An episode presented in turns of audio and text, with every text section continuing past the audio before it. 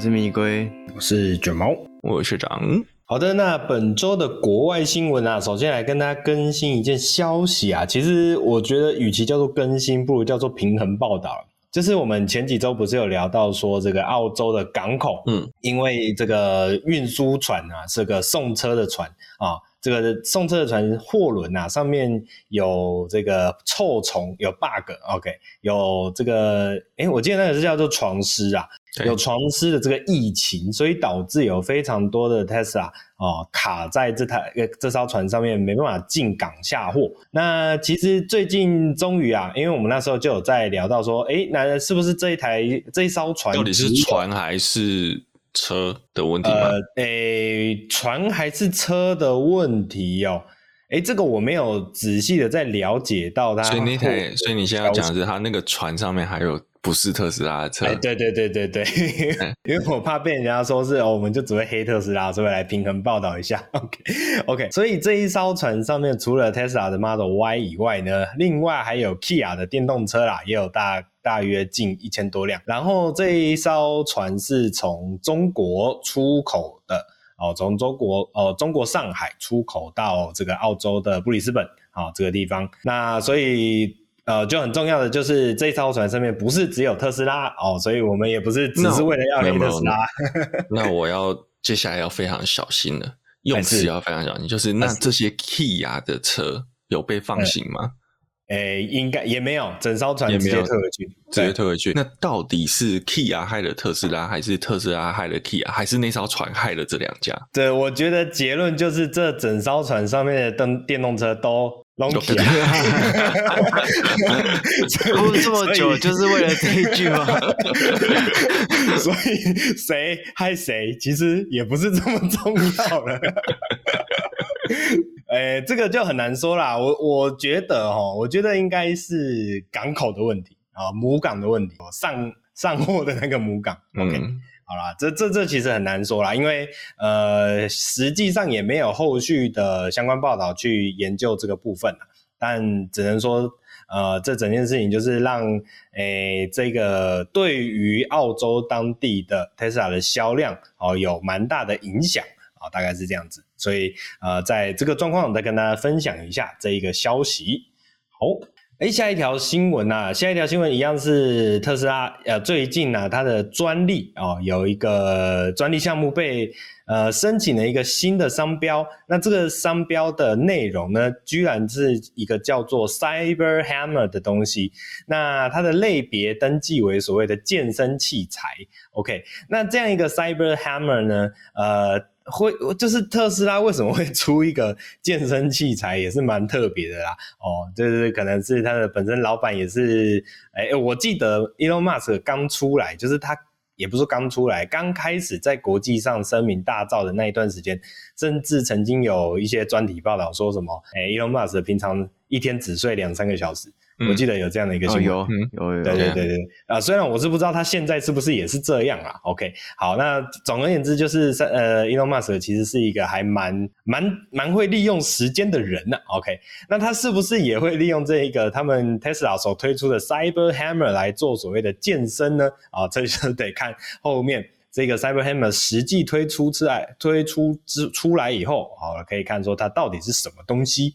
好，那。呃，Cyber Hammer 这一个专利的商标名称出来以后啊，就有一些国外的网站啊，媒体网站呐、啊，就为这个 Cyber Hammer 做了一些预想。那我有看到的，比如说他直接把这个 Cyber Truck 的造型啊，直接长了一只呃大锤子，下面会有的那个握把，OK，哦，看起来也蛮特别的，就很有这个特色感，然后也融合了这个 Cyber Truck 的这个线条感。哦，也蛮特别的。那两位觉得这个 Cyber Hammer 出来以后，它有什么特别的点吗？或是会想要拿这个东西来做健身的功能吗？嗯嗯，我觉得会不会其实是一个就是像 Cyber Truck 外形的电子筋膜枪？电子筋膜枪？哦，OK，对啊，因为你要画健身嘛。有点微妙诶，那这样子会不会容易这个身体就被打一打，然后就 受伤了？边角太锐利吗？边角太锐利，对啊，有有点有点特别，有点特别。那这个还蛮诡异的啦，不晓得这个大家会不会期待这种东西啊？这可能要再等到实际。嘿，我忽然在想，会不会到时候这个 Cyber Hammer 标榜的就是可以把 Cyber Truck 的这个不锈钢板锤猫？哦哟，哎、欸，有道理，或是至少对决的概念啊，对对对对对，或是至少把它的防弹玻璃打一个打裂开嘛，对不对？也就是说，你看子弹都挡得下来了，这个 Cyber Hammer 干下去就就赢了，所以有带来家用防身，对不对？平常还可以当哑铃使用，刚好跟健身挂起来。哎、欸，可以可以，我觉得这不错，这不错，这是一个很好的对推展方向。好，okay、那我们赶快去申请台湾的专利。那台湾要申请什么？N7 Hammer？不是啦，我是谁，赶快先用专利商标身份把这个东西在台湾先注册一下。哦、这个搞不好有人比我们想的还要更前面。我觉得应该很多人已经先干了。对，没错没错。好啦，那这个、欸、对啊，你刚刚讲的 N7 Hammer 也不错啊。N7 Hammer 不错，对不对？所以赶快来这个抢先抢先来注册一下。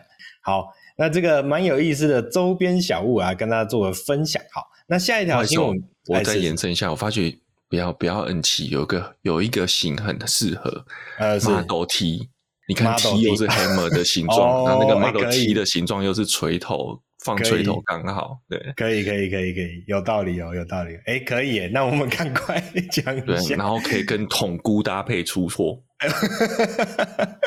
啊，还在桶箍，哎，那那个 Model T 的侧边应该是可以贴个广告哦。哦，可以，嘿，对对对，这个二零二八，嗯，对，哦，二零二八，可以可以，我们预先设想，超越期待。好，那聊完这个这个很可爱的周边小物啊，接下来聊一下不是周边啊，是真正的东西啊。这个呃，国外啊就有这个 Cybertruck 的车主在这个叫做 Cybertruck Owner Club 的这个论坛上面呢。呃，写到，诶，他领到了他的 Cybertruck 产品了。不过呢，在他领到了这一款车以后，发现呐、啊，整体的制造品质还是不如预期啊、这我们以前就，也不是说以前呐、啊，很多人呐、啊、都都有在揶揄啊，这个 Tesla 的产品啊、虽然非常的新潮。哦，虽然非常的先进，OK，但是呢，它的这个组装品质或制造品质可以说是非常的参差不齐。哦，那我们当时在 Cybertruck 刚刚正式亮相的时候，我们做个专题的内容也有，其实也有聊到这个部分啊，也是有觉得说，诶，这个之前这个 Tesla 组装的这么多问题啊，在 Cybertruck，呃，即便啊、我记得当时是有一封信嘛，这个 Elon Musk 写给公司内部的信哦、即便是当时 Elon Musk 有提醒他的员工说，我们要在 Cybertruck 这一款车呃加强整台车的品质问题啊、呃，加强整台车的产出品质哦、但是呢，如今 Tesla 实际上市以后啊、呃，让车主拿到手以后，还是发现了一些状况啊，比如说很很明显的就是这个车身板件没有对齐的这个问题。好，那这个车身板件没有对齐的问题啊，其实早在之前的产品就已经有这么样的一些状况了啦。那这一次 Cybertruck 上面呢、像呃原 po 它剖出来的这个照片呢、看起来就是在这个后车斗的位置。那这个后车斗呢，我们我记得之前有跟大家聊过，它是一个中央是一个这个有一个收那个叫什么东西？呃门帘呃门帘。呃，后箱帘，后箱卷帘，对。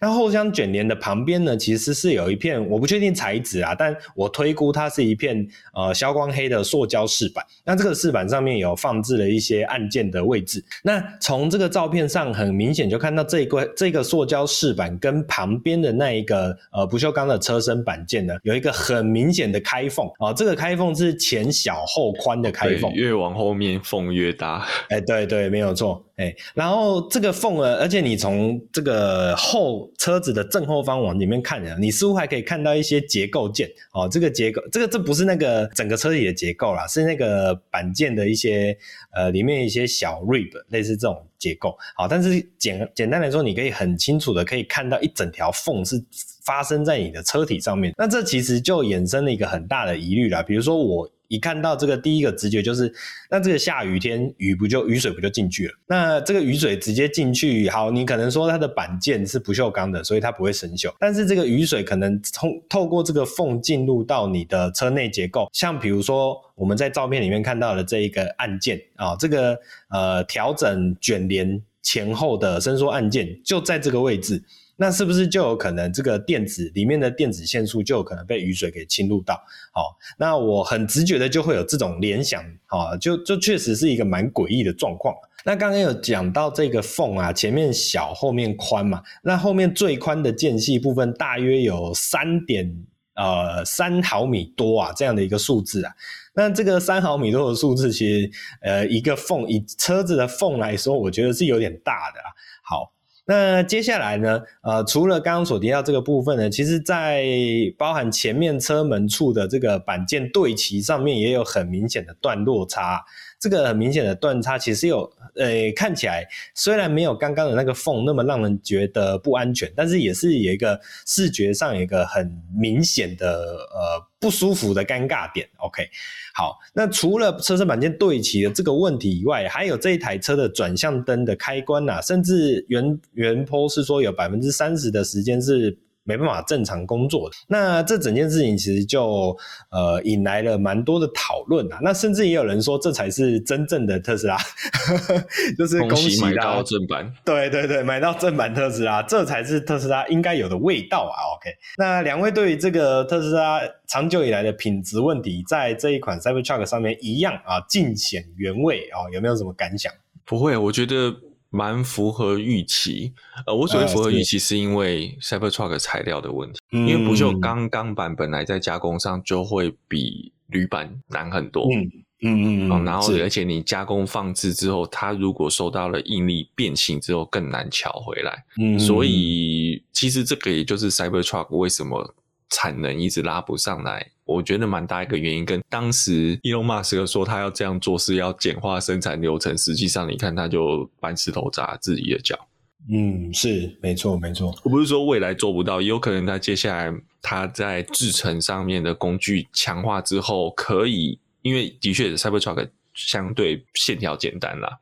对对对对对，然后所以这个说不定以后加工是可以做得到的。嗯，对，但是现阶段还不行。对对对对，因为我们一般讲说生产量产这件事情啊，呃，通常就会牵涉到三个工具啊，一个是夹具啊，一个是治具，再来就是剪具。那我觉得主要还是在这个呃剪呃治具剪具这一块，它到底有没有办法好好的把这些问题去改善？我觉得才是最重要的问题啦。那嗯，好了，虽然就。还是回到，就是大家都觉得不太意外，但我还是希望，呃，后面的 Tesla 的产品还是可以越来越稳定一点。这其实对呃大家的，大家对大家都比较好的，我自己是觉得。那这个消息啊，这个呃忠于原味的。Tesla Cybertruck 啊，就分享给大家啊，同样是跟品质有关的问题啊啊，下一个问下一个新闻，我们来跟大家分享说，Daihatsu 的这个呃之前所发生的安全碰撞资料造假事件的后续消息。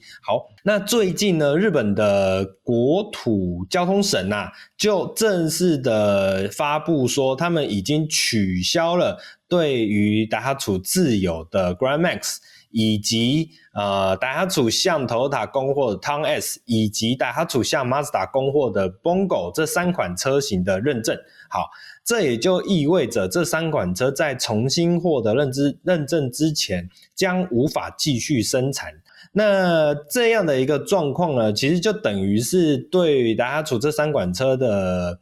我我们讲说，它的生产资格打了一个非常大的否否决啊。那甚至呢，国土交通省也根据了《道路运输车辆法》以来发布命令，要求达哈楚要对组织架构进行彻底的改革。那达哈楚也对此发出声明，表示说，呃，给客户以及其他人带来不便，表示歉意。那后续也会继续按照国土交通省的指示。哦，做进一步的改善。那事情研发至今呐，啊，影响其实是非常，我认为其实是非常大的啦。那甚至有没有可能会像是当时呃，米兹比许那样子一败涂地？哦，这这其实值得后续再关注跟讨论的。那其中有一个车款比较敏感的，当然就是 Toyota 的 Tons。那之前在这个消息刚发布出来的时候，其实我们也讨论过。那台湾的和泰汽车是表示说，呃，台湾所销售的 Tons 其实是以呃台湾国内的法规来做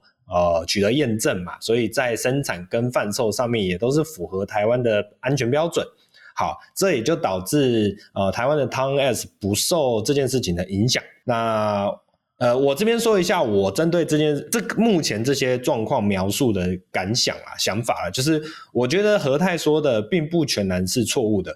呃，因为刚刚所提到台湾的呃台湾市场上面可以销售的车款哦，都是必须要经过台湾的这个 VSCC 的审验哦，要通过它的资格。那这些审验测试的内容其实都会达到。都会完成。那另外一个就是 Town S 在台湾是国瑞生产组装嘛，那虽然可能零件也还是从呃这个日本从日本过来，对，但是呃毕竟它的一些组装，还有一些它的像比如说它呃日本是右驾车嘛，台湾是左驾车嘛，所以里面的一些呃设计内容应该都还是会有跟原厂有所不同啊。我们说的原厂是指日本原装车啦，所以应该都还是会有不同啊。所以基本上我是可以信任。呃，台湾和呃和泰的这些论述啊，只是到底呃，在我的这个信任建立之下啊，到底事实是不是能够完全的满足呢？啊，这其实你说不担忧，也还是多多少少还是会有点担心啦、啊。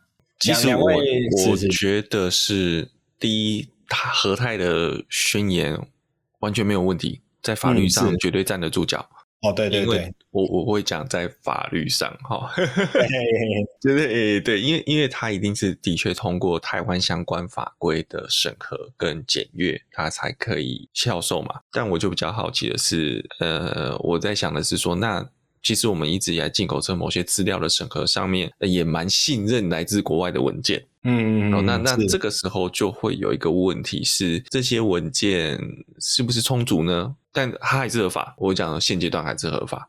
嗯，对。然后另外一个就是像你讲的，我反而比较担心的是后面，就是像日本打压组这样的问题。然后我们台湾虽然是国瑞组装，但是有很多零件会不会断供？嗯，哦，这个我觉得这是可能后续比较要关注的地方。哦，对，我觉得这个就更重要了一些。对，因为因为你国瑞可以组，但是它不是所有东西都它自己变得出来。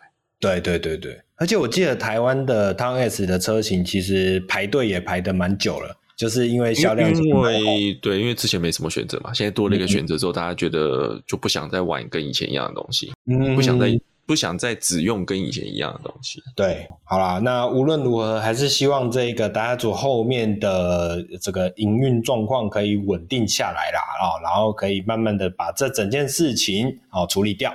啊，回复到是对，其实我会觉得这个事情其实非常的严重，比以前的像高铁怎么更严重？嗯，因为以前的事情都是车上自己不要扛，被人家踢爆不要扛，然后真的出错，然后车上自己召回，然后把自己搞死。是，但是打压组这个变的是日本。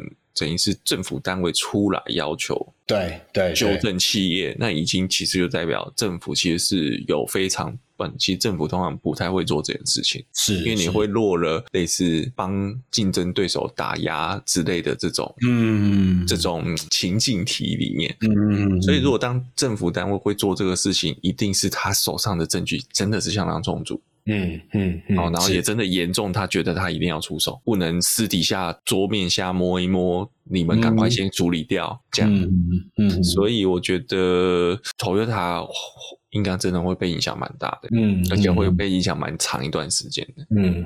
是啊，是啊，OK。那其实我觉得这整个企业文化是不是也有影响？呃，我指的企业企业文化不是指说他们公司内部就叫人这么做，而是说就是之前也有提到嘛，Toyota 整个形象一直以来就是非常的严谨，然后他们在生呃车辆设计上面以及呃车辆的生产上面都是有非常多的规则。那这些规则一一达成的时候，这也就造就了 Toyota 这个呃国际。汽车霸权的这样的一个现况，好，这也就导致这些依附在 Toyota 之下的品牌，哦，到底能不能足不足够能力去达成呃 Toyota 所设下的要求，这也是一个很大的问题。像比如说这一次的打哈组，还有之前我们也不要忘了 Hino，Hino 其实也是前阵子当时啦，嗯、就是我记得一年前吧。这这个造假的风波啊，呃，油耗排放的造假风波，这件事情其实都是整个 Toyota 体系之以底下的这些状况啊，所以我觉得这些其实是值得后续再讨论跟观察的，就是到底 Toyota 呃的这样的一个霸权是用什么样的。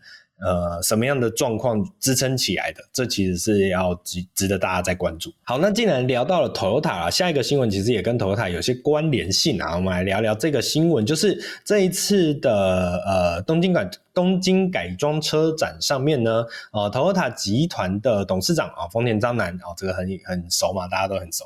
丰田章男呢，其实就在台上致辞的时候表示。引擎其实，在达成碳中和目标上，其实还是有发挥空间。所以，Toyota 集团未来也会继续研发所谓的引擎技术。也就是说，他们觉得纯电车并不是呃唯一的未来啦。那呃，Toyota 未来也还是会继续在这个所谓的呃传统引擎上面继续的琢磨。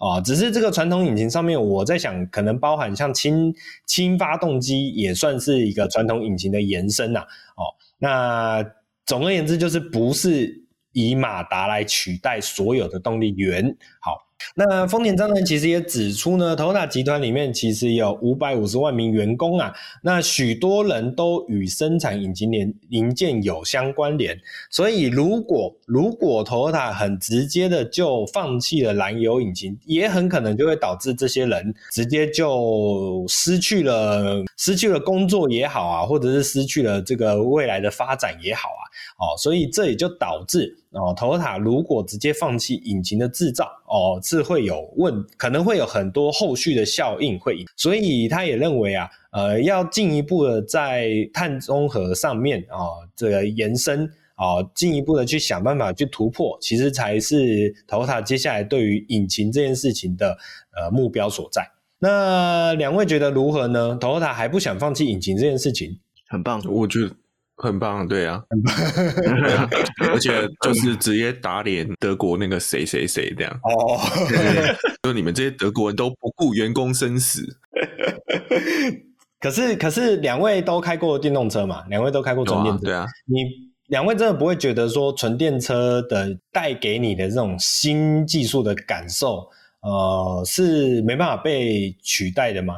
我我这样讲，我有一阵子啊，有一次刚好开了一个礼拜的电动车，嗯，然后我觉得哇，电动车真轻松，这个长途又有 ACC，对不对？然后又没有声音，车内又安静，冷气又凉。嗯嗯，但是当我回到地下室换回我的 B N W 之后，我还是觉得哇，六缸升号 这才是车嘛？是是是是，好，我我讲。两个面向，你刚刚讲的是那个电车带来的新奇性科技感，嗯，好，这个是会麻痹的，对，跟 iPhone 一样。对，当你对你你刚用了一年，你可能第一年你很开，第二年、第三年，或是你的第二台电动车，你这个感觉就没有了，嗯，因为你习惯了。好，了解，这是第一个问题。第二个是现阶段，我讲的是现阶段，不是不是说五年、十年后，是现阶段，电动车还是有非常多的问题。举例就是像这个礼拜，嗯，不对，应该我们听众听到新闻的时候，算是上个礼拜吧。那个北美的所谓加拿大极地气旋。嗯嗯，就其实我们可以看到新闻，哦，包括连又德州又下雪了，哦，这人超惊人的。所以你今天很多的电动车就卡在路上了。好，它所以卡在路上倒不是说它真的死翘翘没有电了，不是，是它光充电因为太冷，它要先预热，然后再加上就算它预热热起来之后，它的充电效率非常的低落，造成充电时间比预期的长非常多，然后就真的是大排长龙。嗯、哦，那这个东西是现阶段的电动车技术还没有办法克服，未来可以克服，但是你也要思考，它的未来可能是只是五年后或者是十年后。可当十年后这个技术克服之后，你十年前的电动车就变成是落后的电子产品。嗯嗯嗯，那其实某种程度是一种，嗯嗯嗯嗯，是是，这也是一个问题，这不是一个丢手机，不是每年换手机，每年换平板这样子的。对对对对对。对，然后再就是你车子会掉价掉的比现在的油车更恐怖。嗯嗯，就其实这个我们之前有讲过啦，就是当你今天可能快充有五百 k 瓦的时候，谁要去买五十 k 瓦快充的车子？嗯嗯，可是你现在在卖很多车子都还是只有五十块 k 瓦快充而已。嗯嗯嗯，是是，嗯，所以还油车一定是还会再活一段时间啦。但是它的反面的代表就是，那我们怎么解决气候暖化的问题？对。对，嗯，另外一个点就是，呃，油车虽然会继续存活，但是也不是传统油车的样貌了啦，一定会在很多，它会在结合新科技，用不同的，所以一样啦，六缸还是会消失啦。对，我要好好留着它。对对对，这个迟早会变成这个性能版，是给你一颗三缸引擎。对，这个之前不是宾士性能版给到四缸被骂的要死。对啊，这不要骂太早了，三缸迟早要来的。最后变两缸，哎，两缸，呃，到时候就是这个油电款有没有？然后是像你上哦，像 X-Trail 的那一套说法，就是吃油的电动车。OK，、嗯、好，好，那接下来下一条新闻啊，这个也是日本有关的公司啊，这是来自于日本的一间叫做 ALI Technologies 的日本飞行摩托车公司啊，正式的宣告破产啦。那呃，主要的原因就是因为研发成本不断的增加呀，哦，所以这就导致呃，诶这一间。哎，刚刚所提到 ALI Technologies 的母公司叫做 Arwin's Technology。OK，它在美国的纳斯达克纳斯达克上面有上市啦，但是最后一次的交易股价只剩下零点一二美元，也就是大约折合台币三点七五。水饺股，水饺股，对，但是呃，我必须说，现在应该买不到三点七五块的水饺。这个这个，现在有什么东西是三点七五块可以买到的？哦，我们不用三点七五，五块钱就好。哎，这个五块钱掉到地上，你会捡吗？我会捡。哎，我上次没捡。没捡？哇，财富自由！哎，没有没有没有，我我不是不是我的五块掉地上，是路上有五块。不是我的哦，哦，路上我不会捡啊。对，路上我没有捡，呃、对对，我没有捡。哎、欸，可是可是你这样想一想，真的五块买不到什么东西。我记得那种以前那种小杂货店的卖的那种小零食、小包饮料，还有五块的。对对对，或者是那种冰啊那种东西。等下讲包包冰，你们听得懂吗？我好像知道，就是那种铝箔的，不是不是不是。长方形铝箔是那种软软的，像小枕头，但大概手掌大那样子的那种，呃、那个大概就五块钱。我我有印象的是那种什么冬瓜冰，我对类似像那种东西。啊，然后是我听来的，嘿，OK，好的，听听说听说听说以前有这种东西，嗯、好啦，那回归重点啦，因为就是我们已经真的讨论不出来五块可以买到什么，好，那不是重点，五块连茶叶蛋都买不到。哎，对啊，对，才才加十三块是，这个超商或是麦当劳的酱包是不是也不止五块钱？酱包不用钱吧？酱包要加价，酱包不用钱的，不用啊。那个啦，那个，哎，你讲糖醋酱，糖醋酱，哎，对对，我要多要的话，对，糖醋酱好像五块。对对对，多要的话要五块。我们找到了一个五块钱买得到的东西，好，人家都以为我们是这个生活财经频道，没有，我们赶快拉回来。那当时这一间 ALI Technologies 它的产品呢，主要就是这种飞行摩托车啦。那以它的外形来看呢，就很像是这个，呃，其实要说它是摩托车吗？我觉得以定义来说有点怪怪的，它其实就是一个蛮。标准的飞行器就是那一种垂直起降的飞行器。好，那只是因为它的呃操作方式是用骑乘的，而不是用坐姿的哦。所以如果是坐姿的话，我们可能就会把它讲成是所谓的飞行汽车啊、哦。但是它是这种骑乘式的，所以可能就把它定义成所谓类似飞行摩托车这样的概念。那从外形上呢，主要就是前后有两个非常大的对地风扇啊，这种对地风扇就是大家如果对科幻电影里面看到那种呃。垂直起降的飞行器，那个叫什么 VTOL 是不是？OK，就是这种飞垂直起降飞行器就会有两个很大的大型风扇，然后可以对地。那只要这个两个大型风扇产生动力啊，这个你的载具就可以垂直起降。那简而言之啊，就是在传统摩托车的前后两个轮子的位置取代成这种对地的大型风扇，就是这一款啊，呃，就是这一间 ALI Technologies 所发表的呃这个飞行摩托车的样貌。好，那据说啊，当时这一间 ALI Technology 是受到星际大战的启发而开始研发这一款所谓的飞行摩托车。那在二零二二年的底特律车展上面呢，也推出了限量版。的呃版本，然后甚至定出了每辆五十万美元的售价啊，折合台币大约是一千五百多一千六百万，对，呃，还蛮贵的。如果你要。花一千六百万买一台机车样子的东西啊、也不一定啊。有些人也许就对于那个呃新潮的感觉啊非常有兴趣。那原定是要在去年开始交车啦，但是整体的交车状况却不如预期，这也就导致啊、呃、这个很多的问题呀、啊，所以如今就是算是正式申请破产了。好啊，这个新创公司呃出出事情，搞到后面出事情，这个好像也不是太意外啦。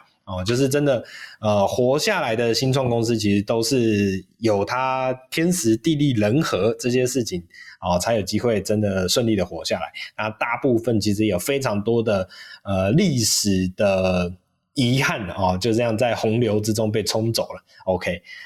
那这个算是一个小消息啦，跟大家分享一下啊。这个来自于日本的飞机摩托车。那接下来最后一条新闻，我们来跟大家分享一下山猪王布加迪。哎，要怎么念？Chiron 是不是？哎，你说原本的山猪王吗？Chiron 对。虚荣，OK，呃，最后一辆的布加迪 Chiron 已经呃正式的离开产线，那就是这个布加迪呢，近日宣布限量生产的第五百辆 Chiron 已经顺利的离开其产线，并且交付给一位加拿大籍车主。那我觉得新闻稿蛮酷的，因为这个加拿大加拿大籍车主上面这个车主的名称居然也打上去，我是不知道买这款车的人。会不会希望自己的名字被打在新闻上面？哦，也许会。我觉得是应该写出来，就是他同意了啦。哦，有可能，有可能，因为这毕竟是一个官方的新闻稿嘛。就对，而且就像就像啊，不过这个就像我们上次在讲做台湾那一台唯一的那个阿 r Bentayga，嗯，是 RR Bentayga 嘛，就是那个很、嗯、很贵的那个版本，对，他要做新闻嘛，这个后面他才可以继续炒价钱啊。哦，有道理，有道理。OK。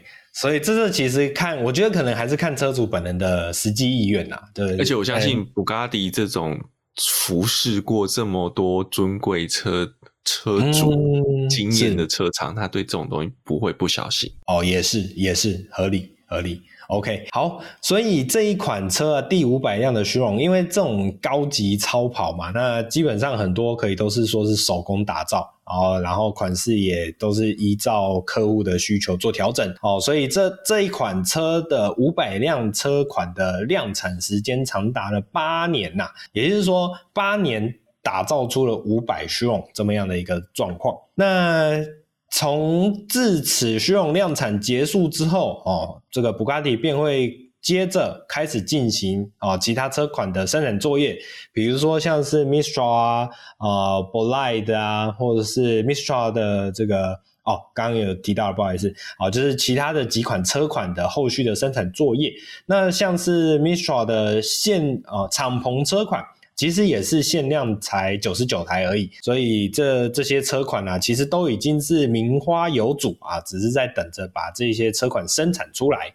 那呃，也是有了解到徐勇的后继车型很可能就会采用所谓的混合动力系统啊，但呃，它的引擎本体会是用哪一款，其实就还没有确定。那也要看后面呃会有什么样的持续的消息跟新闻啊，再跟大家继续做追踪。那两位对于八年生产五百台的这样子一个高名贵高级的这个山猪王啊、哦，有没有什么特别的感想？你敢开上路的真的都很勇敢哦，是对，敢开上路的应该不会太在意人家讲的说敢开敢开去跑山的哦，敢开去跑山是是是是是，哎，所以两位有看过这种车款跑山？有啊。有啊台湾之前那一台，去年吧，去年刚刚交车，然后我记得说车价应该是好几亿的，然后就在北宜上面看到，还连两天看到，我觉得哇，车主真屌，是是，真的，这个我只能说有钱真好。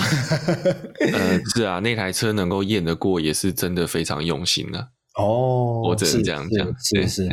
我觉得他应该是有一个专专业的团队在帮他处理这整台车的审验过程啊。哦，不止审验，他还要后面保修。哦，对，对不对？因为台湾本身就是这个车没几台嘛，你基本上都是，是你说就是专修团队啦，就是他等于是为了那台车，他要养一个维修团队。是。嗯，没错没错。那这个呃，历经五百台啊，历经八年所生产出来的五百台山猪王车款啊，这这个最新的消息就跟大家做个分享。好，那以上就是我们本周的国外新闻啊。接下来请龟龟来帮我们带本周的国内新闻吧。好，那本周第一个新闻呢，是在上个礼拜的时候啊，台湾福斯汽车带来了 Volkswagen 的 ID.4 跟 ID.5 这两款车，但它不是发表会，它是一个。媒体的预赏会，那原厂透露啊，将在二零二四年，不知道是在哪一季会把小改款过后的 ID 四跟 ID 五导入台湾。那 现场不知道不知道哪一季，对，不知道 哪一季，他们只说希望尽快，但是没有说哪时候会来。对，所以现场展的其实不是到时候会卖的，因为现场展的都是小改款。会不会是第五季啊？第五 季哦，这跟这跟我力宝都跑一分七十秒一样，对，大家都是一分内，只是我的秒数比较多一点的。对，那这个 ID 四跟 ID 五呢，我现场看了一下实车啊，我觉得科技感很重，它的灯具我觉得非常有特色，它的尾灯啊是阶梯式的造型。我觉得，等等，我我打岔一下，你用科技感很重，听起来很负面。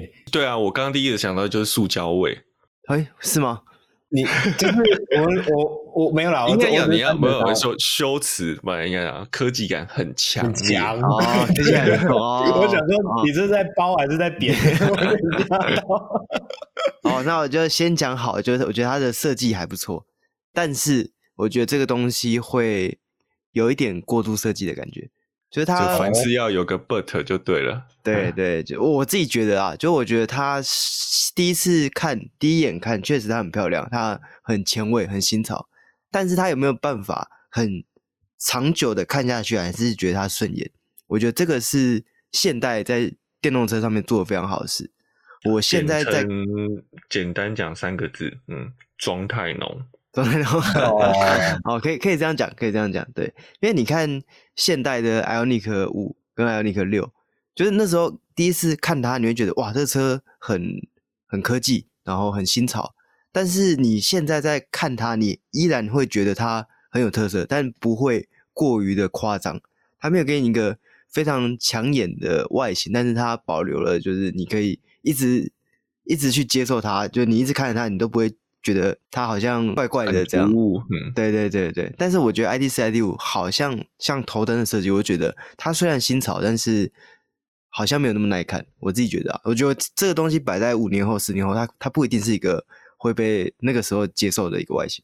那另外就是它的内装啊这些，我觉得就就是很，我觉得它有点 T Rock 的感觉，但是车格好像是接近 Tiguan 的大小，对，所以。呃，还是期待看价钱会卖多少，因为总代理也是完全没有表示，不知道这两台车到底价钱会怎么样。我记得实际上 ID 四这一款车也是二零二零年的产品了，所以至今也过了四年，三四年有了。其实，因为刚刚主要我们在讨论这个够不够隽永的这个问题，对吧？那呃，过了三四年，状况就已经有这种感觉。那其实后续在等到台湾市场真的进来以后，我觉得可能会有一些提早老化吗？对对对对对对对对对对，有一种这种感觉，有点担心呐。嗯嗯，那两位怎么猜它的价钱？到时候 ID 四 ID 五，我觉得两百呃一百八十左右吧。哦，我觉得会差不多两百，考虑通膨。哦，OK，嗯，嗯，因为因为以目前台湾的电动车入门版的电动车，大概就是抓一百五十的这个价位。我我我说的入门版不是指说呃很低规的那种入门版，是指说呃你大概就是要一百五十左右，你才有机会 touch 到电动车这个产品。我们先列出买到像样的电动车，啊，对对对对，我们先撇除 N 七来讲，我自己觉得大概就是一百五的这个价位啊。然后福斯 i ID 四 ID 五的这个定位又，我自己认为福斯还是会想办法再往上垫高一点点，所以我才抓、嗯、大概抓到一百八这样的一个级距。但我觉得学长讲的两百也蛮有可能的，但我觉得可能会放在一些比较高规产品上面。对，就可能顶规车型的价格。对对对，或者是一百八的那一个。或者一百八的那个集具可能没有那么容易买得到，你真的要好买的话，可能要买到。给你弄个限量是残酷的，啊、不是啊，要一个一年前先预购啦。嗯嗯嗯，对，好，那就看看到时候这个 ID.4 ID.5 来台湾的时候会是怎样的价钱。我觉得价钱应该真的是大家最好奇的啦。对，嗯，好，那下一个新闻呢是台湾的保时捷总代理。发表了七一八 Spider RS 车型，那这车型呢，其实就是七一八 GT4 RS 的敞篷版啦。它的正式售价是七百七十八万元起。那它的引擎呢，一样是用上了九一一 GT 三的这个六缸水平对卧自然进气引擎，车重呢只有一千四百一十公斤。那这个车型需要有什么想法吗？这个车重没有比九一一轻很多啊，差不多。对。我觉得应该是敞篷的关系吧。哦，对了，呃，因为他要做一些结构补强嘛。对对对。不过我觉得终于终于进来了啦，因为之前大家都有说他可能会进不来，因为等很久了，嗯、国外也出很久，但台湾一直因为照理来讲，以保时捷的手脚，怎么会放这么久？对不对？嗯，看 GT 三、GT 三 RS，基本上是一能够进就很快，台湾就可以看到了，就没有没有跟国外落差太久。那这台是真的卡，就那时候很多人就在讲说会不会是验车的问题，所以终于弄过了。我觉得也也可喜可贺，可喜可贺，但是我买不起。不过我觉得它也是，它蛮有意思的是它的顶棚，因为它那个顶棚是有洞的，嗯、我记得是有间隙的。哦，嗯。不像那个目前，因为目前下下一季就是七八七八 Spider，对，不像 Spider 好像是有半有完全密封，嗯、我记得 RS 是有空隙的。哦，OK 啊，对啊，所以不过它的那个的确就很像很像个天葬的帐篷，是很漂亮，嗯、那个线条是很漂亮的。对对对，嗯，我觉得原本的七八 Spider 的线条就蛮好看的。蛮漂亮，以敞篷车来讲，嗯、对我没有特别喜欢敞篷车的造型。它有一点点类似驼峰的设计嘛，哦、对，对，对，对，对嗯，Spider 跟 Spider RS 都是。对对对。那我觉得以仰仗着 Spider RS 其实就等同是 GT 四 RS 的敞篷版。嗯，那它的底盘设计一定是更为精进。讲真的啦、嗯、，GT 四 RS 以在台湾你极速真的不是非常高的路况，它比九一快是是。蛮正常的事情。嗯嗯，好，那这个车型分享给大家，在路上看到这各种七八，诶，都离远一点。对，非常多车型的七八都要小心，因为它它可能是两百万的，它也有可能是一千两百万的。对，好。那下一个新闻呢，算是上礼拜一个比较重要的新闻啦，就是 Lexus 的入门跨界修旅 LBX 正式在台湾发表了。那它的正式售价呢，最入门的是一百二十九点九万，一路到一百六十九万，总共有五个车型。那这个车呢，我们好像先前有讲过蛮多关于它的外形啊、配备啊、定位。那这次我来聊一下它开起来是什么感觉，因为刚好在。发表之前就有机会去开到这个 LBS，那我试的是最入门的车型，我自己觉得啊，这个车其实买最入门的就很不错了。就第一个，它的音响其实没有想象中那么差，它原本就配了六只音响，六六只喇叭，所以就算没有选到顶规那个，我觉得以这个车室空间，因为它很小，它整个车里面很小，所以并不会有那种就是声音。前后座声音大小不一啊，这种问题，我觉得在这台车上是没什么不太明显。那再是它的中控造型，我觉得它的中间的荧幕虽然不大，但是刚刚好。我其实没有很喜欢现在很多那种前面一个荧幕，中间一个荧幕，中间下面又一个荧幕，十三个哎三个大荧幕这样卡在那边，然后就是全部都是这种 iPad 的感觉，我自己是没有很喜欢。你是不是在嘴奥迪？对，就是我觉得很多荧幕就我我喜欢很直觉的东西，我喜欢类比的东西，我喜欢按钮啊、转啊这些。对，所以我觉得一个荧幕不用很大，它只需要具备一些真正需要的功能。你线插去，Apple CarPlay 有了，有倒车显示，那我觉得它就是一个很够用的东西，因为你就在车上嘛，你就是开车，好好的开车，它也不用有什么其他的功能。对，这我我是这样想的。对，那如果它开起来的感觉呢？我觉得它底盘不错，然后，呃，因为轴距短，所以它在山路上开什么的感受上也非常的轻盈。虽然马力很小，你在超车的时候会比台湾的 Yaris Cross 好一点。台湾的 Yaris Cross 那时候试的时候，真的是你稍微有点斜度啊，你踩油门会好像没有东西一样，车子感觉没有在动，没有前进。但是 LPS 因为多了油电的关系，所以它的推力还是有比较好一点。但是就仅限于你平地超车 OK 啦，但是你要上坡超车，我觉得还是有点难度。因为我问一下，它五个等级的动力是一样的，全部都一样，全部都一样，都是前驱，台湾卖的都是前驱，哦、对，然后都是一样的动力。开到五个等级也是蛮厉害的耶。对对对对对，就是价差还可以差到差很多，四十几万，对啊，所以引擎是同一颗。对，没错，对。那，诶、欸，它马力是一百，重效马力是一百三十六匹。那时候试完，我只有一个想法，就是如果把 GR 压的引擎放在这个车上，那一定非常非常的好玩。那时候东京车展还没，诶、欸，东京改装车展还没开始，结果改装车展的时候就有一台概念车是 LBS 装了 GR 压的引擎，所以我觉得那个是。完美的 LBS 的配置，嗯、对，嗯，就是它有又有兼顾到舒适性，因为它用新的八 AT，然后配了三百匹的马力，装、嗯、在这个车上，就符合我们以前对那种钢炮要小车大马力的这个幻想。嗯、我觉得在这台车上真的是呈现的非常好。嗯、那如果是回到这个一百三十几匹的，我觉得以代步买菜在市区通勤，它的隔音啊，然后驾驶的感受啊，我觉得各方面都算是蛮不错的车了。而且车内的高级感是真的，我觉得很多按钮啊配件跟 RX 是很接近的，所以你不会有那种它是比较刺激的感觉。那我有一个问题，其实我们那时候在台北车展也有看到实车，对，嗯，那那个时候其实我们有讲了一个 LBS 的短板，就是说它的后座空间、嗯、车内空间不良啦，对，那。要不够了，不要讲不良，不够，所以就会衍生出它的后座会被牺牲掉。那你自己在开起来，你觉得它两人使用应该没有什么问题？可是假设要到三个人的话嘞，后座真的有点小，这是没有办法避免，因为它毕竟它四米一而已。嗯、但是我觉得它的后座做的好的是，它你坐进去的时候，因为它有点下陷，就是你有往下沉，嗯、所以你的膝盖其实不太会顶到前面，你反而是你在小腿以下的地方。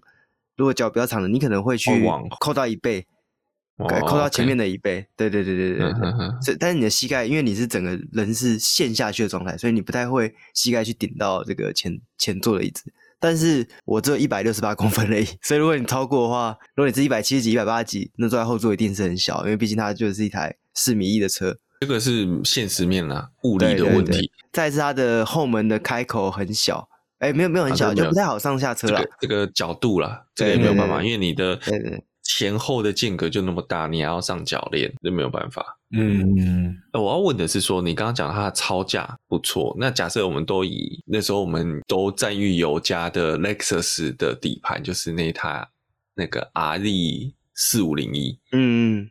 那那个也是传统圈簧嘛，那时候蛮压抑，是它不是用气压，毕竟它是用传统圈簧，而且还是固定式的，可以做到呃，算是在有车速一般路上行驶很丝滑，然后但是在弯里面也支撑性不错。那如果你觉得这两台可以比吗？在操架上？哎、欸，我觉得那时候是阿力的时候啊，我会觉得它很很棒的原因，还有一个就是它的动力真的很不错，它的四轮传动出弯的那一下。因为是电动车嘛，电动车对扭力马上就跟上了，对啊，因为它的外侧轮又撑得住，所以它的输出是不会有迟滞。对对对，虽然它车子相对重很重，对还是重，对，对，但是它的信心度也不错。那 LBS 是比较传统，我们想象中那个那个小车掀背车的感觉。其实我一直觉得它它其实没有很修旅车啊。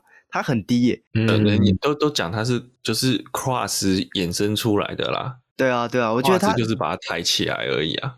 对，买这个车不用想，它是一个修旅车，它就是一台掀背小车，它真的没有什么修旅感，对，开起来也没有什么修旅感，就是一台小车，对，所以很轻盈的小车，所以它的底盘调性跟之前的 R 力是不太一样，但是这种就很适合，就是就开起来就轻快轻快的。所以你觉得它的基调比较像是 hatchback 掀背车？对对对对对，反而不是 CUV。对对对对，没错，而且它其实有一点爆规哦，所以其实视觉上它它是有一点就是这个肌肉感的。嗯嗯嗯，所以我才觉得这个车更适合放暴力压的引擎啊，因为 GR Yaris 一开始它是一个先有五门 Yaris，后来再把这个车体外形去做成 GRS，所以它的比例上其实我自己觉得啊，我看 GR Yaris 我觉得没有很好看，就它没有那么协调，它的嗯，它是前后两个不同车系的组合啊，对对对对对对对，但是 LBS 因为我猜可能当当时在设计的时候就有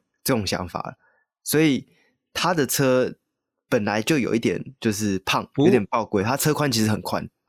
我我得要讲一下，就是 GR Yaris 的时空背景。第一个是他，我觉得他当时是有点半实验性质。嗯嗯，不知道说这个取向大家合不合胃口，行行？对，所以他有点试水温。那再就是说，他那时候其实打造的目的，我们那时候有聊过说，因为他其实他前面早之早之前有一个 GRM 第一代的 GRM 啊，那个真的就是用 Yaris 去去改改出来的。对，对那那个底盘就没有，就是底盘不是像这是一个全新的车体的概念。对，对，对，对，看起来就就我觉得没有很好看，很普通。对对对，对，你就觉得像是一个亚瑞斯去挂个外包就就可以做得到这种感觉。嗯，好，那后来 GR Yaris 的设计，我觉得它那时候就有一个定调，就是它是要来做 WRC 卡的，对的原型的基地。嗯，所以我觉得那个出发点就不太像，就是 GR Yaris 比较像是它是先有一个赛事或一个娱乐性的取向，之后再回推出商业车款。嗯，那 LBS 比较是它是本来就是一个商业取向的车。对，再去往可能比较运动风格走向。嗯嗯嗯嗯，对对，没错，对。那我觉得它的内装铺陈很有趣啊，就是外露的前座的杯架只有一个而已，所以其实原厂的定调很明显，它就是让你一个人开的。那当然它有两个杯架，你要把这个中央扶手打开，就有第二个杯架。但我觉得就设计上，它很明显就是一个人享用的车了。你知道它对比是哪一个车吗？A one 吗？九九二不是九九二九 一，一个杯架，你看得到只给你一个杯架，对对对对，你看得到的地方只给你一个，对对对对，所以我觉得这车就是有它的定位好的地方在，而且加上它外形这些，我觉得真的是蛮好看的。比起之前的 UX，UX 从出来的时候我就没有很喜欢，因为我觉得它长得就不好看啊。嗯嗯嗯，确实，对啊，也不能说不好看啦，就是它很很刻意要去强调说它的那一种新时代的造型感，我自己觉得、嗯、就有点像 CHR 当时一出来的时候给人家的感觉，就是一种诶、欸，我要从掀背车然后走向跨界的那一种氛围，所以。嗯嗯，它其实骨子里还是传呃之前的那一款掀背车，我们之前说那叫什么 LC 是不是？啊、哦，对，骨子骨子里还是 LC，可是你为了要去营造跨界感，所以像是那种比较呃强烈的肌肉啊，然后呃配强烈的肌肉之外，又配上非常显眼的呃轮拱，塑料轮拱，嗯，对，然后还有再是下面的大包的形状啊，车尾的一些坚硬的线条的造型等等等等。嗯就导导致出这一台 UX 的整个视觉感，感觉就是没有那么，我觉得没有 LBX 这么洗练。LBX 真的就是一种优雅感，嗯，它它还是有试着去达成我们刚刚所讲的那几个元素，但是它都是用一种比较优雅的方式去呈现，而不是像 UX 有一种硬，有一点硬要的那种感觉。嗯嗯嗯嗯嗯，确实确实。啊，我有另外一个想问的就是，它的座椅包覆性怎么样？哦，就很普通啊，反而很普通。我我以为它舒适的侧觉得它包覆应该还不错。哎，嗯，结果但你现在问我坐什么椅子都很舒适。我现在 你的对照组，我最近最近换一张椅子，现在很硬 所以我现在坐什么都觉得，哦，这个沙发的感觉这样。对，我觉得这个就不包了，不性能，不运动，它真的是代步的椅子，对，不能再所以不能再吹了，再吹以为是 业配。然后我们再看东京车展那一台的椅子会不会换吧？哦，对啊，应该是有了。对，我觉得那台车真的是很接近量产车，那个应该是会卖，我觉得啊，对对对对，所以我觉得，哎呀，它的刹车没有很好，来临片。如果你真的买了入门的这个 LBS，想要跑山的话，来临片一定要换。它的刹车脚感 OK，但是结合力道真的不太行。